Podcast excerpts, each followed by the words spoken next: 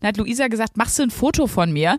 Habe ich dann auch irgendwie gemacht und dann habe ich irgendeinen blöden Kommentar rübergeworfen und dann hat sie mich einfach, und sie war ja verkabelt und der ganze Saal alle Beleuchter, alle Techniker, alle Regisseure, alle konnten das hören, hat sie einfach nur zu mir gesagt, du hältst jetzt deine Schnauze. Und der Regisseur mich richtig verwundert angeguckt. War so, ähm, Entschuldigung. 1a, 1a, 1a, 1a, bewahre. Hallo ihr Lieben, toll, dass ihr wieder da seid. Oh Gott, ist das ein Standardeinstieg. Komm, wir kommen nochmal neu rein. Wir brauchen einen besseren Anfang. Yo, yo, yo, yo, yo. Oh Gott. Folge 41, hier sind wieder Sandra und Luise an den Mikros. Jo Mensch, Leute, Tag auch. Schön, dass ihr wieder da seid. Oh Gott, es wird nicht besser. Es Hallo und herzlich willkommen bei 1A Bewahre. Wir sind heute auf der Reise. Jetzt ist Schluss. Sandra, wir haben News. Lum, lum, lum. B-Ware an Kasse 3, bitte. B-Ware an Kasse 3. Äh, Freunde, wir haben News, da fallt ihr alle vom Tisch. Sandra, Sarit. Klar, wer kennt nicht das Sprichwort, da fallt ihr alle vom Tisch, weil in unserer Zuhörsituation setzt ihr euch alle zu Hause auf eure Tische, um da die Folge zu hören. Was man halt so macht, kommt so ein Chef ins Büro. Warum sitzen sie auf dem Tisch? Äh, Ich höre 1AB-Ware, das muss ja, das ist ja, das ist ja der Standard. Oh, das stelle ich mir so lustig vor, wie gerade alle wirklich auf dem Tisch sitzen und runterfallen. Bitte macht, schickt uns mal ein Foto, wie ihr 1AB-Ware auf dem Tisch hört. So, und jetzt fallt ihr gleich runter, denn Sandra erzählt euch die aktuellen News.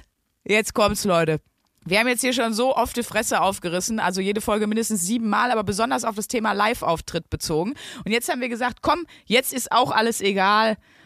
Jetzt haben wir schon so viele Wahnsinnige um uns versammelt. Jetzt fühlen wir ähm, uns motiviert zu einer ersten Versammlung, zu einem Kongress der Gestörten, würde ich es nennen.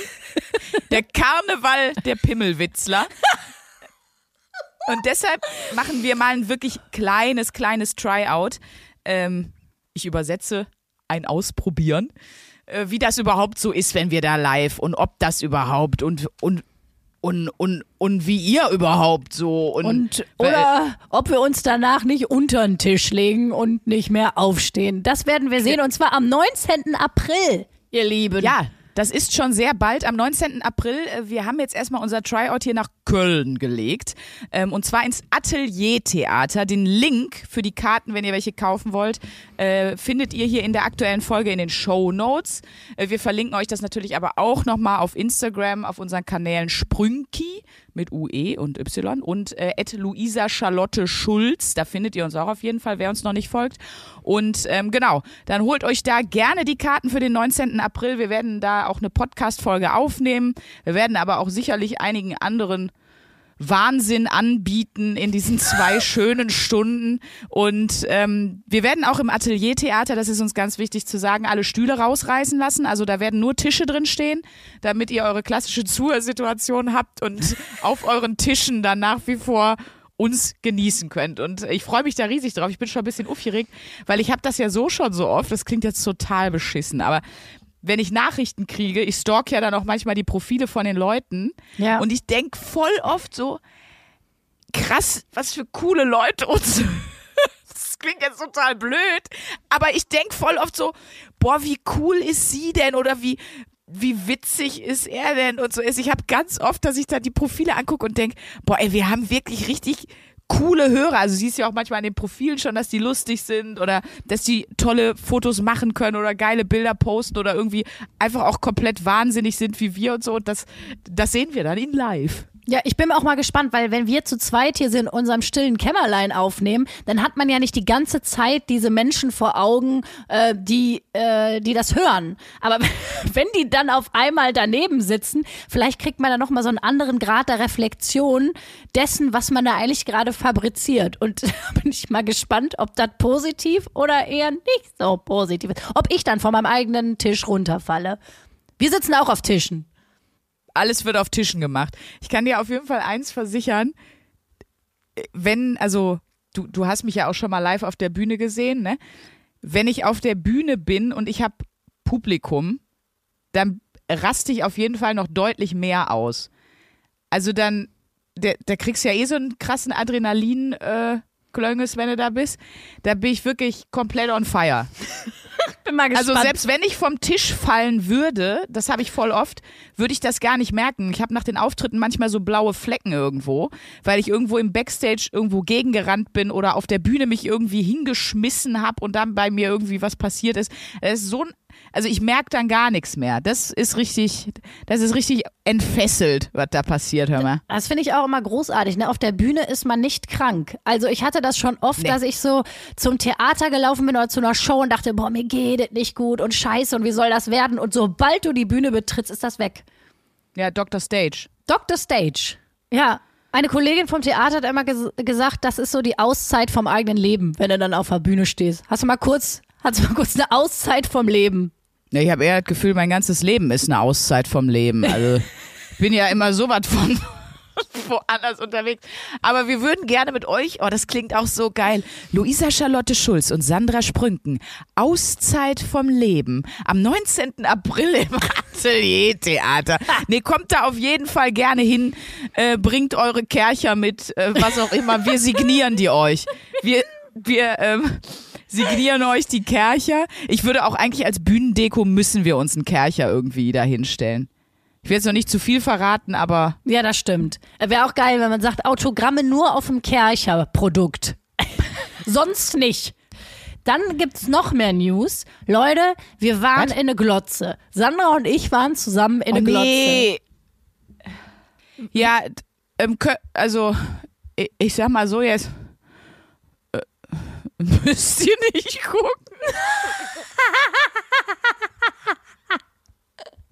nee, aber ich möchte dazu eine schöne Geschichte erzählen. Luisa ist ja so cute und äh, Luisa wollte mir, weil sie ja so eine Zuckermaus ist und weil sie ja einfach viel, viel Geld hat, was sie rausballern kann, hat sie mir Blumen in die Garderobe gestellt. Und ich fand es so süß und das äh, stand halt in meiner Garderobe, wo auch der Vorhang noch so offen war und da stand da dieser Blumenstrauß und dann gehe ich da aber so näher dran, dann hat sie unten an die Blumenvase ein Post-it geklebt, wo drauf steht, toi toi toi für mein Top-Scheidi und hat dann noch so eine Vulva gemalt. Muss man vielleicht jetzt kurz mal sagen, das ist, weil sie in der Sendung auch ein Vulva-Shirt trägt, weil sie als Kardinal, okay, es wird immer merkwürdiger, desto mehr ich erkläre. Auf jeden Fall war das ein Insider, der auf die Sendung bezogen war.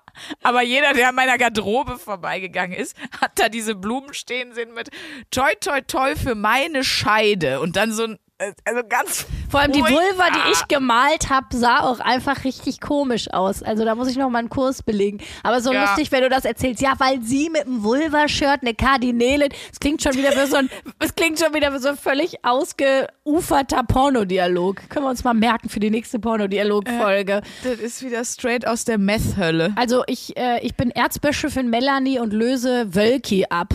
Den, den keiner will. Wisst ihr? Der aus Köln. Ähm, ja, und Sandra und ich spielen einen Sketch am Klo und ich esse Sellerie. Also, Und ich sag zu Beatrix von Storch, die soll in den Garten kacken. ja, eigentlich spielt sich selber. Und ich war natürlich so eine verstrahlte Eseeule von Grün, die rumheult und einen Sellerie knabbert. Also, ja, eigentlich hat sich nichts verändert. Die müssen den Podcast gehört haben, die Autoren. Das haben sie gut besetzt. Naja, okay, also jetzt haben wir euch zugemüllt und zwar schon über zehn Minuten. Ähm, wir freuen uns, wie gesagt, sehr, wenn ihr Bock habt, dabei zu sein, live am 19. April, wenn ihr da vorbeikommt und wir mal so ein erstes freundliches Probeschwimmen machen können. Im, im Pool des Lebens. Ich versuche gerade krampfhaft zur Wochenaufgabe überzuleiten und das ist ja ein Motivationsspruch. Ja, seid unsere Schwimmflügel im Pool des Lebens. Oh, das könnte es auch geben. Freunde sind die Schwimmflügel im Pool des Lebens. Gibt es Ja. bestimmt auch ein Wandtattoo oder bald gibt es das. Ich Aber schenk ich dir wollte das zum damit Geburtstag. überleiten mit den Motivationssprüchen zu, vielleicht braucht man bald gar keine Motivationssprüche mehr, weil man das in sich spürt, weil ihr vielleicht so wie wir in unserer Wochenaufgabe das Buch im Grunde gut gelesen habt. Wie fandst du die Überleitung? Hör mal, Knaller. Das war, du hast dich hochgearbeitet vom Wuppertaler Klatschmagazin Danke. in die Hannover Allgemeine, würde ich sagen. Hannoveraner Allgemeine. Ich würde sagen, da bist du jetzt angekommen. Da bist du die pfiffige Refre äh, äh, Referendarin. Quatsch. Die pfiffige, wie sagt man denn? Was ist denn das Wort? Milf. Entschuldigung, die pfiffige Milf. Vom Hannoveraner Blatt. Oh Gott, wir hören jetzt auf. Ja, im Grunde gut haben wir gelesen von Rutger Brechmann. Rutger Brechmann ist übrigens, also wie man dem Namen schon entnehmen kann, äh, kommt er aus den Niederlanden und ist tatsächlich in Renesse, im Partyort Sondergleichen. Also äh, Ballermann von Holland ist er geboren. Der weiß, wie das gute Leben aussieht. Der hat die Party-DNA, hat der auf jeden Fall schon äh, geerbt. So ist es. Und äh, Rüdger Brechmann, der alte Partyhengst. Oder der hat da einfach so viel Schlimmes gesehen, dass der, dass ihn das äh, angeregt hat, mal so ein bisschen zur Utopie zu forschen und sich dem anzunehmen, weil er dachte, also das, das kann hier nicht, nee, das kann hier nicht die Realität sein. Das ist irgendwie. Aber ist ja auch so, stell mal vor, du wirst am Ballermann groß und denkst als Ja. Kind, so ist das. So sind die Menschen, so ist die Welt. Ja, und du denkst vor allen Dingen auch, Briten sind die Weltbevölkerung, weil es kommen ja nur Briten und Deutsche zu dir. Also Ja, du denkst stimmt. halt, das ist. Und wenn du da noch positiv bleibst, obwohl dein ganzer Ort überschwemmt wird von Briten und The Germans, dann äh, musst du wirklich ein sehr, sehr positiver Mensch sein. Aber ich würde mal behaupten, das ist äh, Rüdger Brechmann ja auch. Und in dem Buch im Grunde gut, wie gesagt, es war unsere Wochenaufgabe, das zu lesen, weil wir es beide schon kannten. Ja. Aber ich mir gedacht habe, das ist jetzt einfach mal ein, eine gute Sache. Geht es halt um die Frage, ist der Mensch in seinem Kern gut oder ist er einfach ein Sackgesicht? Ich sehe schon, wir hätten den, den Klappentext formulieren sollen. Ja. Aber nein, genau, um die Frage geht es und es geht auch vor allen Dingen um, und das freut mich natürlich sehr, um teilweise Studien, um Forschung, die da vielleicht einige Erkenntnisse bringen kann. Und deswegen haben wir uns dem Buch diese Woche nochmal gewidmet. Und auch ihr habt ja schon fleißig mitgemacht. Also ich habe ein paar Nachrichten bekommen von Leuten, die schon dabei waren. Also äh, Janina hat zum Beispiel geschrieben, vielen Dank für den Tipp mit dem Hörbuch. Mal sehen, ob ich danach Menschen wieder mag. Im Moment finde ich Menschen echt schwierig. Ich mag aber Steine sehr gerne. Das ist sehr schön. Und genau gegen dieses Mindset wollen wir ja so ein bisschen, ich sag mal, ankämpfen. Und Armin hat uns zum Beispiel geschrieben, oh, ich hatte ähm, Gänsehaut beim Lesen des Buches. Sollten viel mehr Leute kennen. Und genau das haben wir uns ja auch gedacht. Deswegen lesen wir es ja jetzt. Zum Glück kennen es auch schon einige, denn es ist ein Spiegel-Bestseller.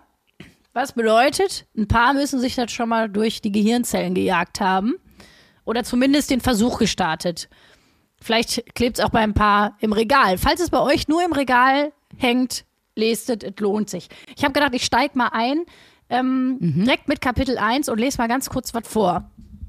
Du kannst ja reinschreien, wenn es dir nicht schmeckt. Ne? Sprünki? Eine Lesung mit Luisa Charlotte Schulz. So, Kapitel 1. Ein neuer Realismus. Dies ist ein Buch über eine radikale Idee. Worin besteht diese Idee? Dass die meisten Menschen im Grunde gut sind. Das, weil, das ist sehr lustig, dass du die Titanic-Melodie singst, weil es geht gleich in einem Beispiel um Titanic. Martin Semmelrogge ist wieder da und singt für uns im Hintergrund leise. Gerade hat man wirklich nicht gedacht, gurgelst du oder singst du? Also das, das Bild vom, vom Screen, wir Skype mir gerade war eingefroren und ich habe wirklich kurz gedacht, du hast einen Rheumaanfall oder so. Ich weiß. So, jetzt les weiter. Die Lesung ist ja jetzt schon sehr früh unterbrochen worden. Wahnsinn. Ich, ich wusste, dass du es unterbrichst, aber ich habe nicht gedacht, dass es so schnell passiert. Ähm, so, dann ich lese mal weiter, ne? Ich kenne niemanden, der diese Idee besser erklären könnte als Tom Postmus, wahrscheinlich spricht man ihn so aus, weil er auch ein Niederländer ist, Professor für Sozialpsychologie in Groningen. Seit Jahren stellt er seinen Studenten immer die gleiche Frage. Ein Flugzeug muss notlanden und bricht in drei Teile. Die Kabine füllt sich mit Rauch. Allen Insassen ist klar, wir müssen hier raus. Was passiert? Auf Planet A fragen die Insassen einander, ob es ihnen gut gehe. Personen, die Hilfe benötigen, bekommen den Vortritt. Die Menschen sind bereit, ihr Leben zu opfern, auch für Fremde. Auf Planet B kämpft jeder für sich allein. Totale Panik bricht aus. Es wird getreten und geschubst. Kinder, ältere Menschen und Menschen mit Behinderung werden niedergetrampelt. Frage. Auf welchem Planeten leben wir? Ungefähr 97 Prozent glauben, dass wir auf Planet B leben. Aber tatsächlich leben wir auf Planet A. Es spielt keine Rolle, aus welchem Milieu die Befragten kommen. Linke und rechte, arme und reiche, ungebildete und belesene Menschen, jedem unterläuft der gleiche Fehler in der Beurteilung. Erstsemester wissen nicht, äh, wissen es nicht, Drittsemester auch nicht, Masterstudenten nicht und auch viele Profis liegen falsch. Selbst Katastrophenschutzkräfte haben keine Ahnung. Aha. Ja. Die Forschung ist nicht daran schuld, dabei könnte man seit dem Zweiten Weltkrieg darüber Bescheid wissen. Selbst die bekanntesten Katastrophen der Geschichte spielen sich auf Planeten A ab. Nehmen wir den Untergang der Titanic. Dein äh, Einsatz, Sandra? Kannst du wieder Martin Semmelrogge äh, trällern? Wenn man den berühmten Film gesehen hat, glaubt man, dass alle in Panik gerieten. In Klammern abgesehen vom Streichquartett. Aber nein, es wurde nicht rumgeschubst oder gezerrt. Ein Augenzeuge berichtete, dass es keine Anzeichen von Panik oder Hysterie gab. Keine Angstschreie und kein Hin- und Hergerenne. Es gibt jetzt noch viel mehr Beispiele. Ich mache jetzt mal einen Punkt, weil ich glaube, Prinzip ist klar, ne? Prinzip verstanden, was, was der Mann sagen will. Ich habe mich natürlich gefragt, als ich das auch, ich habe ja das Hörbuch gehört, als ich das gehört habe, wovon gehe ich denn aus? Und ich muss auch sagen, wahrscheinlich hätte ich auch A gesagt. Äh, aber vor allen Dingen dann auch wieder so, und darum geht es auch viel ja in dem Buch, genährt durch den Film Titanic, den ich ja gesehen habe, wo ja komplette Panik ausbricht. Ja. Und dann denkst du halt eben, das ist halt die Abbildung, dass das natürlich für den Film deutlich besser ist, als Ja. wenn du da einfach so zwei Stunden zeigen, wie Leute in so geordneten Schlangen, nein, bitte nach ihnen. Oh no, you go first. Und dann so in die Boote gehen. Da wäre vielleicht der Film auch nicht so geil, muss man sagen.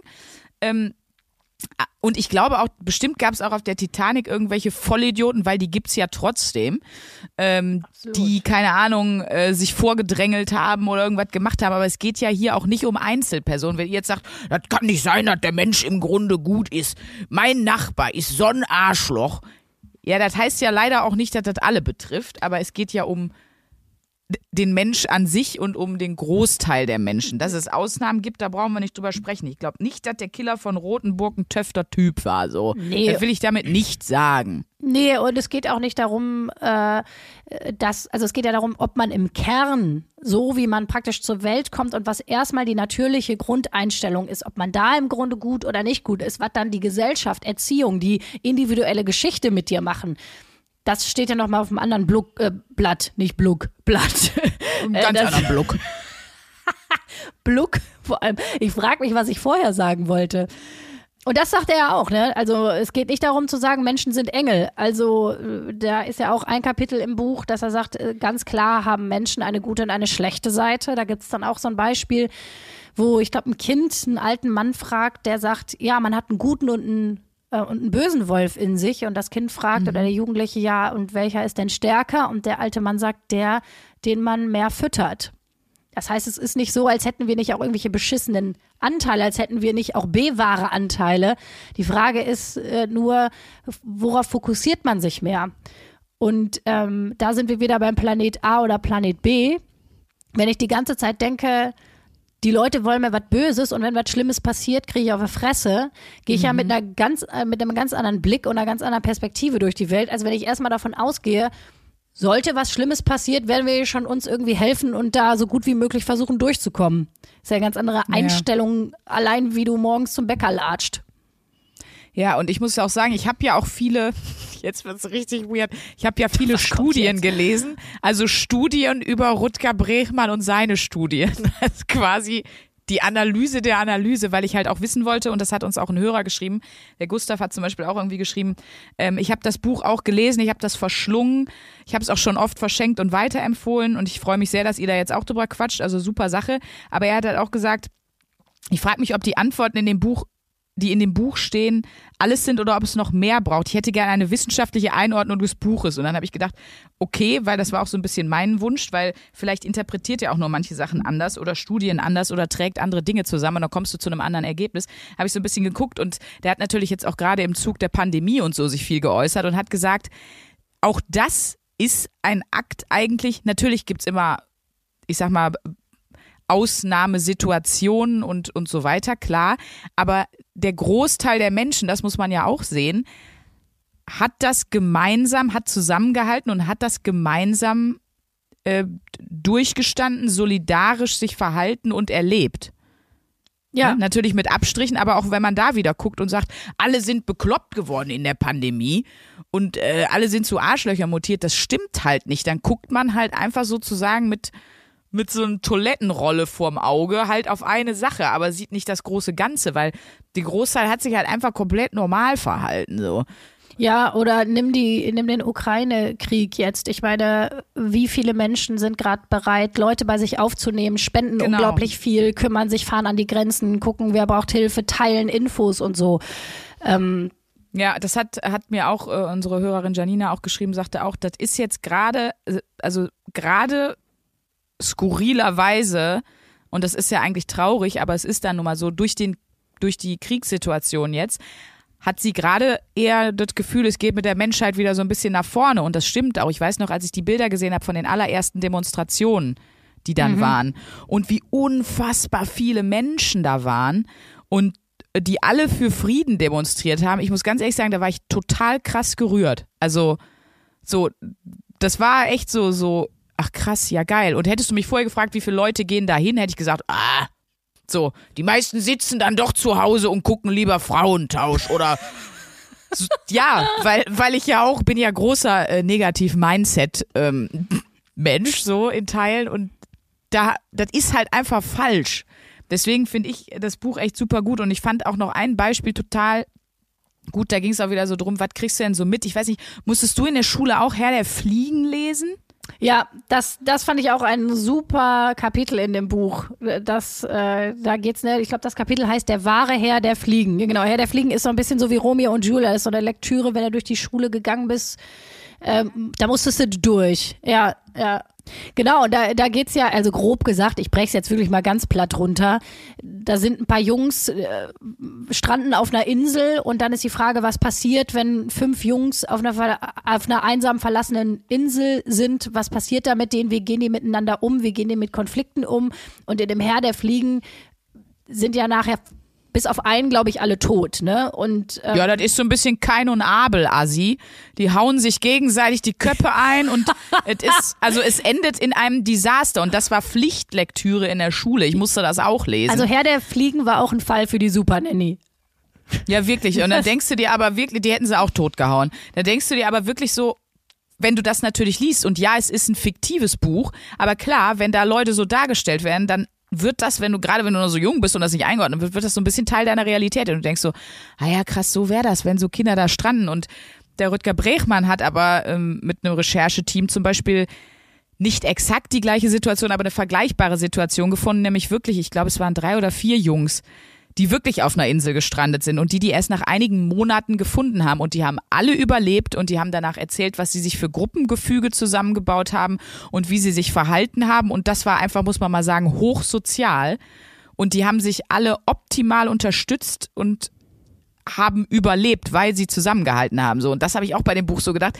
Wenn die Menschen wirklich alle egozentrische Vollidioten sind, dann wäre die Menschheit ja auch schon ausgestorben, oder? Also Ja, absolut. Auch dazu gibt's ja ein Kapitel, ne? Dass äh, wir so in der Spezies, dass die sich so entwickeln konnte, äh, hat was damit zu tun, dass wir nämlich an einem ganz frühen Punkt uns gegenseitig geholfen haben, uns Dinge beigebracht haben und uns unterstützt haben. Aber was du gesagt hast, ich meine, klar, diese Geschichten, dass sie so erzählt werden, ob das jetzt Herr der Fliegen ist oder Titanic, das ist natürlich ein rein dramaturgischer, ein rein dramaturgischer Kniff. Und da habe ich mich auch ein bisschen gefragt, wie ist das eigentlich mit auch mit so Liebesbeziehungen, ne? Weil ich meine, so Liebesfilme sind natürlich stinkend lang, weil ich mache mal anderthalb Stunden einen Film über eine funktionale, gesunde Beziehung. Das interessiert keine Sau. So. Das heißt, du wirst ja auch da schon zum Drama in der Beziehung und in der Liebe und ähm, total erzogen. So, und auch wer sich wie zu verhalten hat und wer den ersten Schritt machen soll und wie man dann zusammenkommt. Und ähm, ganz klassisch dumm ist dann ja so, okay, dann gibt's das Happy End und dann ist der Film vorbei. Wo man sich so fragt, ja, da hat noch keiner geguckt. Wie ist es denn zwei Jahre später mit dem Geschirr einräumen? Ähm, Ich wollte gerade sagen, und dann, dann danach beginnt der geile Film, wo, äh, wo Hugh Grant äh, immer nur zu Hause zu viel Playsy zockt genau, die Frau mega genervt ist. und sie sich nicht mehr die Beine rasiert und so und dann, dann geht's ab, so weißt du. Genau. Ja, so ist es. Aber genau, und das, das ist ja auch irgendwie, ähm, also genau, das habe ich mich irgendwie auch gefragt. Was würde eigentlich passieren, wenn man nicht so viele, mit so vielen Geschichten groß werden würde, die einem so, ja, so, so, ein, so eine Realität ja irgendwie auch vermitteln, wenn es auch viel unterbewusst ist. Aber so gehst du dann ja irgendwie auch durchs Leben und denkst dann, ah, Beziehung und Liebe ist so. Und das ist ja total interessant, weil wenn du vollkommen anders aufwachsen würdest mit ganz anderen Geschichten über Liebe und Beziehung, würden wir in einer vollkommen anderen Gesellschaft leben. So. Ja, ja, klar. Oh, ich stelle mir immer noch diesen Film vor, diesen absolut und dann auch bei den Schauspieler-Interviews beim Film. Und worum geht's in dem Film? Um nichts. Ja, nee, das war, da ist so ein Schiff untergegangen, dann haben wir uns angestellt. Ich habe dem noch die Schwimmweste zugebunden. Und nee, also das war an für sich friedlich, muss ich sagen. Wenn die die ganzen Marvel-Filme, ich meine nicht, dass du sie geguckt hättest oder die, die Interviews mit den Schauspielern kennen würdest, aber die sitzen ja dann immer so und dann, wie haben sie sich vorbereitet und, äh, und dann, ja, das war wochenlang, monatelang hartes Training. Ich habe nur Reis und Hühnchen gegessen und jeden Tag viermal ins Fitnessstudio und dann hast du da so Hugh Grant, der sich auf diesen die- den Film vor, wie haben Sie sich vorbereitet? Ja, also ich habe mir zwei Jogger gekauft. Die habe ich dann erstmal durchgetragen, also gar nicht mehr ausgezogen dann auch. Äh, dann habe ich mir einen Bart wachsen lassen und dann und dann habe ich einfach sehr, sehr viele Lieferando-Dienste ausprobiert. Und es war wirklich eine harte Zeit, aber ich musste das machen, um in die Rolle reinzukommen und so. Das Geil, ey. war der langweiligste Film der Welt. Besonders schwer war für mich die Szene, wo wir uns über das Salz gestritten haben in der Bolognese. Ja, und wahrscheinlich selbst da noch nicht mal ein Streit, sondern du, ist da ein bisschen viel Salz drin? Ja, du, das tut mir leid, das ist mir irgendwie da ein bisschen reingerutscht. Ach, ist ja nicht schlimm, Schatz. Komm, wir machen einfach noch ein paar Tomaten drüber, dann schmeckt's mal nicht mehr. Super Idee, Schatz. Mensch, dann guten Appetit. Fil Film vorbei, Abspann. Ich habe mich auch in dem Film, also besonders schwierig war natürlich auch für mich die Nicht-Sex-Szenen. Weil die gibt's ja auch nicht, wäre viel zu, viel zu spektakulär, weißt du. Aber da vielleicht auch nochmal, ne, äh, im Grunde gut. Äh, Da geht's auch nochmal, weil wir gerade bei Filmen sind, um äh, den Film Das Experiment. Ich weiß nicht, ob Ah, ihr den gesehen habt mit äh, Moritz Bleibtreu. Ja. Das ist ja ein Film nach der, also die Studie gab es ja wirklich an der Stanford University und das Experiment wurde ja auch so durchgeführt. Da beziehen die sich zum Beispiel im Buch auch, weil da kann man ja auch sagen, also es geht da um zwei Gruppen von Studenten. Die einen werden als äh, Gefängnisinsassen am Anfang direkt äh, ja, entmenschlicht und dann eben ne, eingesperrt. Und eine andere Gruppe von Studenten sind halt die Wärter. Und die Wärter äh, müssen die beaufsichtigen. Und man hat, man sagt dann so, ja, man hat die machen lassen und das so laufen lassen und die Wärter haben alle komplett ihren Hochstatus ausgenutzt und haben die Gefangenen drangsaliert und haben. Daran sieht man ja, dass die Menschen böse sind. Aber was sie zum Beispiel nicht gesagt haben, ist, dass natürlich die ganze Zeit im Hintergrund die Forscher auch alles gemacht haben, um die Wärter unter Druck zu setzen und die psychischem Massivstress auszusetzen und die auch zu pushen in diesem seid grausam und macht dies und macht das. Das war nicht so, weißt du, einfach Ja. nochmal eine gute Andersdenke dafür. Ja, und da ist man auch bei diesem anderen Punkt im Buch, den ich sehr wichtig finde. Also, was ist die, äh, was ist die, aus welcher Motivation heraus tust du etwas? Und dass Dinge, äh, dass Menschen böse Dinge tun, sage ich jetzt mal so blöd, äh, weil ich meine, klar, ein Teil des Buches natürlich ist Kriege, Zweiter Weltkrieg. Wenn der Mensch im Grunde gut ist, wie kann sowas dann passieren? Oder wie können Menschen andere Menschen foltern oder, oder, oder?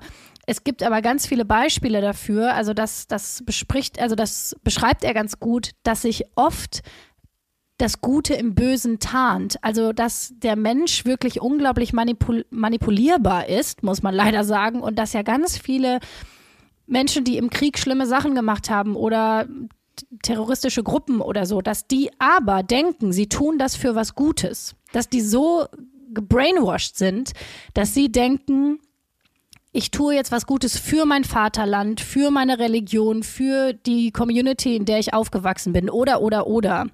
Ich hoffe, ich habe das jetzt halbwegs verständlich wiedergegeben.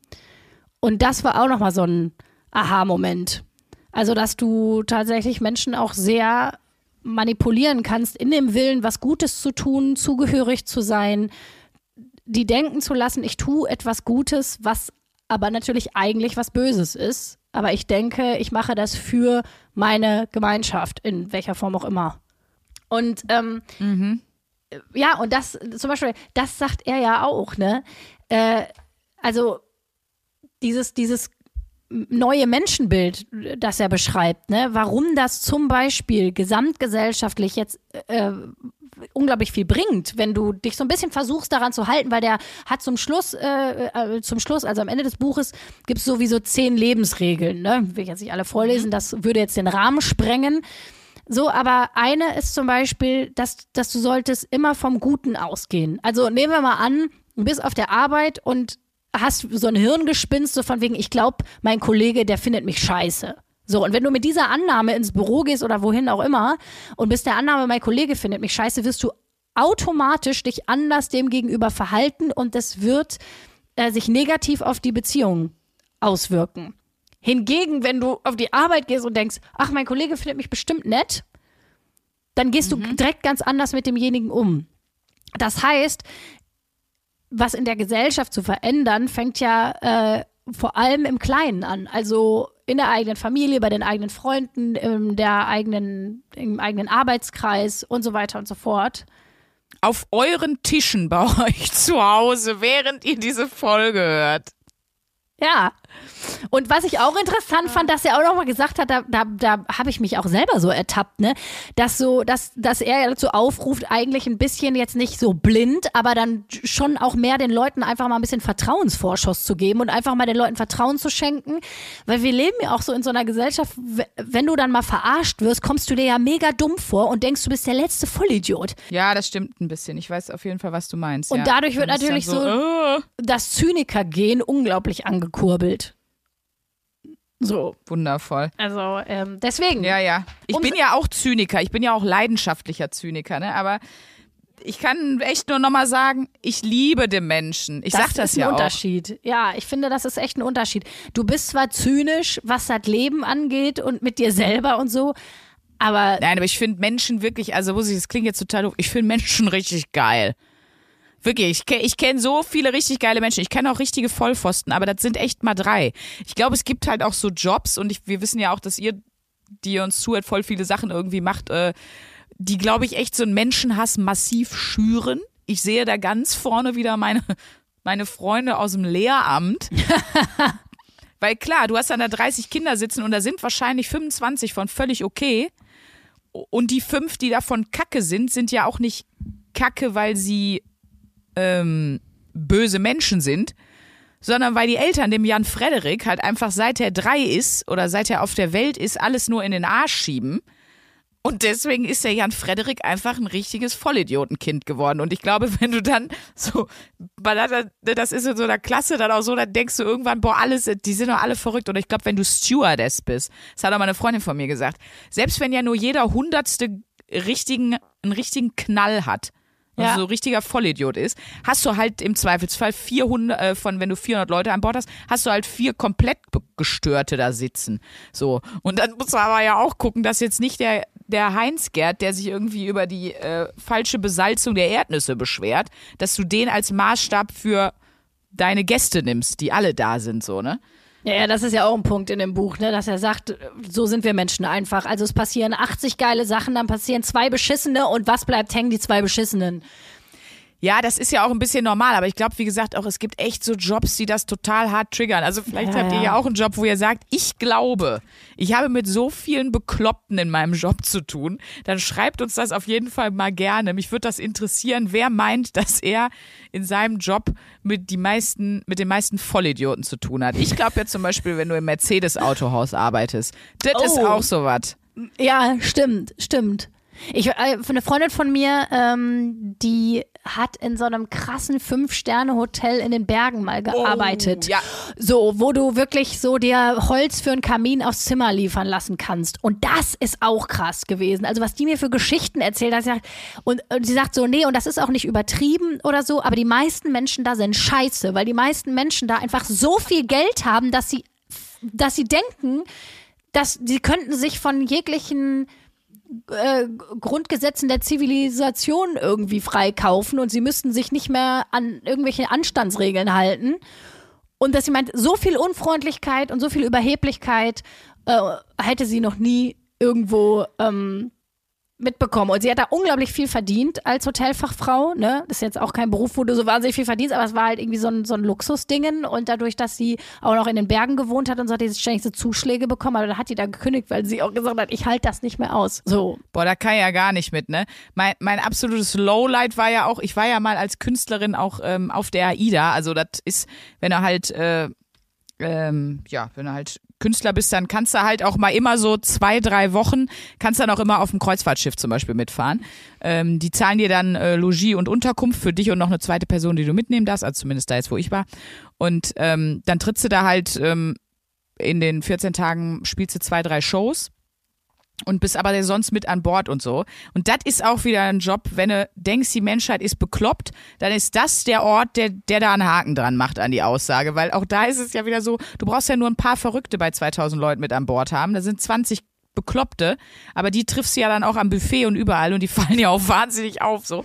Da weiß ich auch, da bin ich auch einmal so ausgerastet, da hat eine Frau sich bei jemandem im Restaurant, da war so ein riesen Früchtestand, wirklich mit allen Früchten, die es gibt, auch so Drachenfrüchte, Passionsfrüchte, total die kranken Sachen alles. Und da wollte sie eine Banane und dann hat er ihr, ähm, die Besatzung ist ja ganz oft irgendwie von ähm, den Philippinen und so.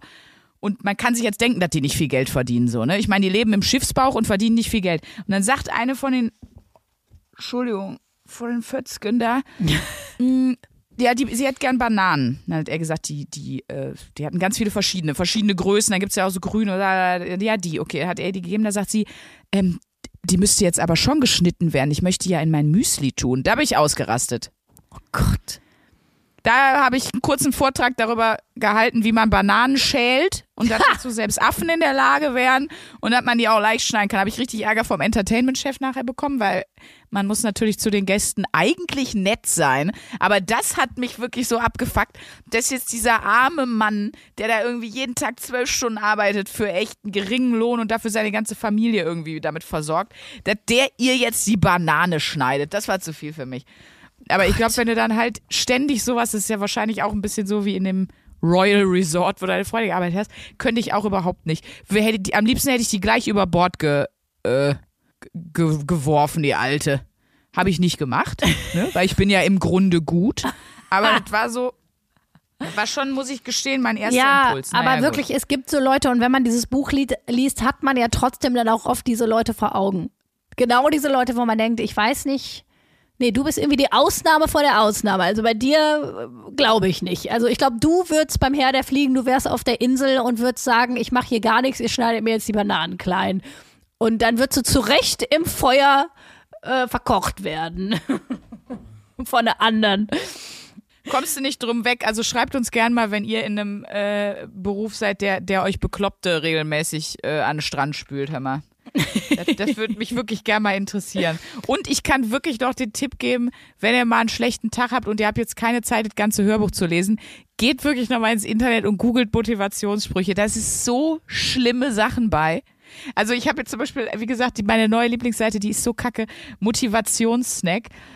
Das Geile ist, jeder Spruch, der da steht, den kannst du einfach eins zu eins runterbrechen und übersetzen in halt einfach deine Schnauze. Zum Beispiel, Jetzt bin ich mal gespannt. was zu dir gehört, wird dich finden. Nein, das ist Quatsch. Halt einfach deine Schnauze. Wenn dich jemand ignoriert, störe ihn nicht dabei. Das ist korrekt, aber auch da, ja, dann halt einfach deine Schnauze. Atme tief durch. Es war ein schlechter Tag, kein schlechtes Leben. Ja, sag das mal so einem philippinischen Matrosen, halt deine Schnauze. Ich kann das nicht, wirklich, das macht mich fertig. Und dann habe ich mir die alle durchgelesen und dann habe ich aber eine Seite gefunden. Vielen Dank auch nochmal an meine ähm, Springmaus-Kollegin, mit der ich super gerne auf der Bühne stehe. Äh, Leonie, die hat mir dann nämlich nochmal, und ich kannte die Seite, aber sie war so ein bisschen in den Hintergrund getreten, den Business Line empfohlen. Verlinke ich euch auch nochmal in den Show Notes. Der macht nämlich äh, Motivationssprüche, aber so raffiniert verdreht, dass du echt so denkst, wow, ich habe ja selber dieses Träume nicht dein Leben, sondern halte deine Fresse. Aber der hat einfach so gute Sachen.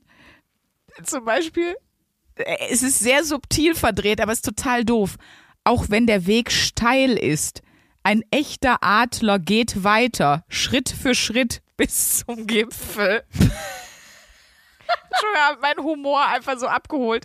Und der hat auch immer so, so ein, ähm, die Motivationsdinger der Woche und da filmt er dann auch immer so Live-Coaches mit ihren, mit ihren wichtigsten Aussagen und so. Das ist wirklich so eine fucking lustige Seite. Und auch hier, jeder Fehler könnte dein letzter sein. Deshalb ist es einfach besser, keine zu machen.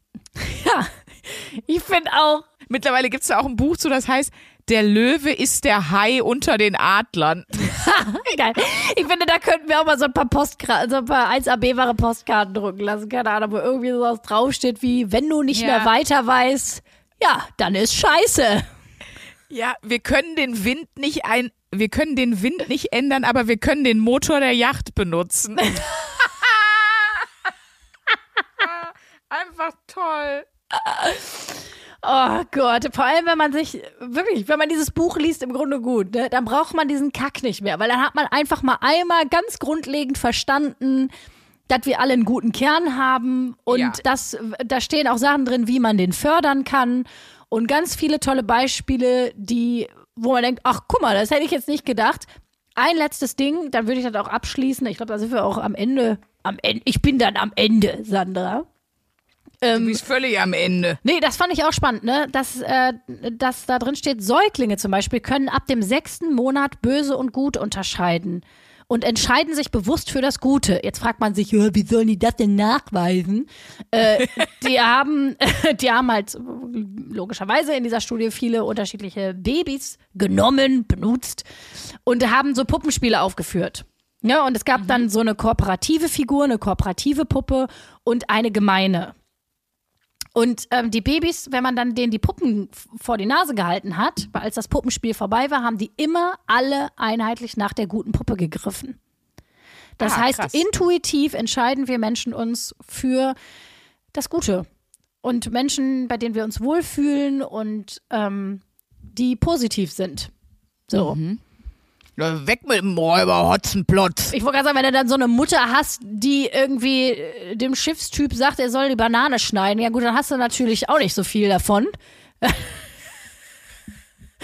dann kannst du halt leider irgendwie, da hast du halt nicht so viel Chance, dass du, wenn du, obwohl du im Grunde gut bist, dass sich das dann auch durchsetzt, dass dann wird einfach der, der B-wahre Wolf gefüttert von dieser Bananenmutter. Ja. Ähm, Was für schöne Bilder. So eine Frau, die einen Wolf mit einer Banane füttert. Das ist, der Arm ist auf jeden Fall ab. Also schön.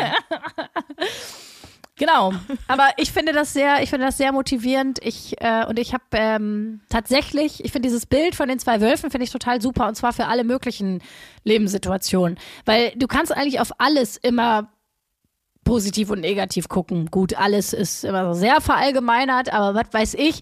Aber ich kenne auch viele Fälle, wirklich tatsächlich, denen was Beschissenes passiert ist und die äh, gesagt haben, äh, diesen Schmerz, was ich da erleben musste, das wird das, das wird nie weggehen und der ist da und bleibt auch und da bleiben Narben. Aber ich habe das Leben anders. Ich habe eine andere Demut vom Leben zum Beispiel dadurch bekommen und dafür bin ich sehr dankbar. Also das habe ich tatsächlich auch schon oft gehört. Ich mach hier nicht meinen Comedy-Podcast kaputt. mit meinem Realismus. Ja, du merkst, ne? Das war ein zu ernstes Thema. Da gehört zu sehr. Äh, Gott, die Pimmelwitzrate in dieser Folge war nicht so hoch wie sonst. Aber muss auch mal sein, Leute. Wollen wir noch mal unseren, unseren Wolf füttern? Komm. Luisa ja sagt. Unseren und Ähm, euren Wolf füttern der Positivität. Und ja, So. ihr kennt es, unsere Kategorie Hörerlove. Oder? Ist das nicht schön? Ist das nicht schön? So, pass auf. Ich hab hier was. Und zwar Lara Marie schreibt uns Gumo Luisa Moinsen Sandra. Ich hoffe, euer Puls ist dank der Begrüßung direkt auf 739 hoch. Ich bin gerade erst bei Folge 26, hab aber auch erst vorgestern angefangen. Lacht Smiley. Bin also bald auf dem aktuellen Stand. Liebe Grüße und tausend Dank, dass ihr meinen Umzugsstress so angenehm macht. Ach, was schön. Einen schönen, einen schönen guten Umzug, hör mal. Lara Marie, gib ihm. Gib ihm. Ich habe äh, von Laura eine Nachricht bekommen aus München.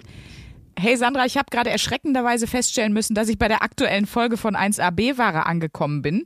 Ich glaube, ich habe vor einer Woche ganz von vorn angefangen und egal, ob ich geputzt, geduscht oder was anderes gemacht habe, ihr wart in meinem Ohr. Jetzt heißt es bei mir immer eine Woche warten, bis ich wieder putzen und duschen kann.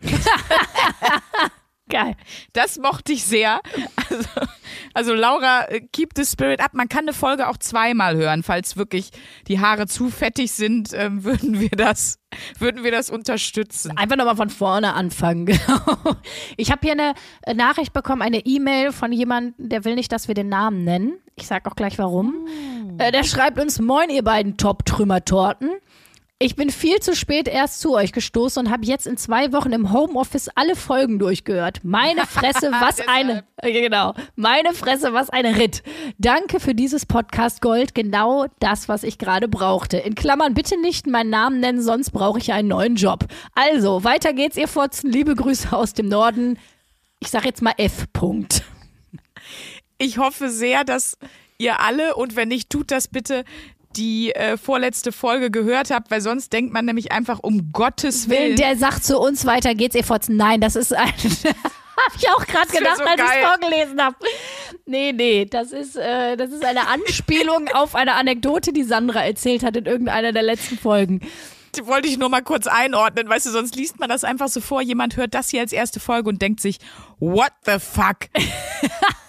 So auch so mega masochistisch. Wir lassen uns so freiwillig beleidigen von unseren Hörern. So, ja, genau, Hörerlove. Weiter geht's, ihr Fotzen. Okay, das war's von mir. Ich habe äh, zwei Nachrichten rausgesucht. Hast du, hast du noch was? Ja, nur, ich würde nur so ein paar Highlights noch so, also so kurze Sachen rauspicken, weil ihr schreibt uns wirklich wahnsinnig viel. Macht das bitte, bitte, bitte weiter.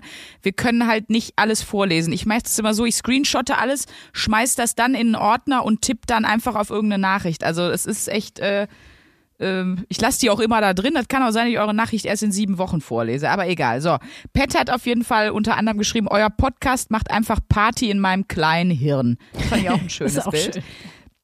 Dann hat uns noch Delia geschrieben, äh, die hat auch Hard Tantra gepodcastet. Das ist überhaupt äh, ja irgendwie der Trend. Ne? Ganz viele schreiben uns, ich habe in der letzten Woche alle Folgen gehört. Ich denke mir so, es sind 40 Stück, wann hat er das? Aber okay.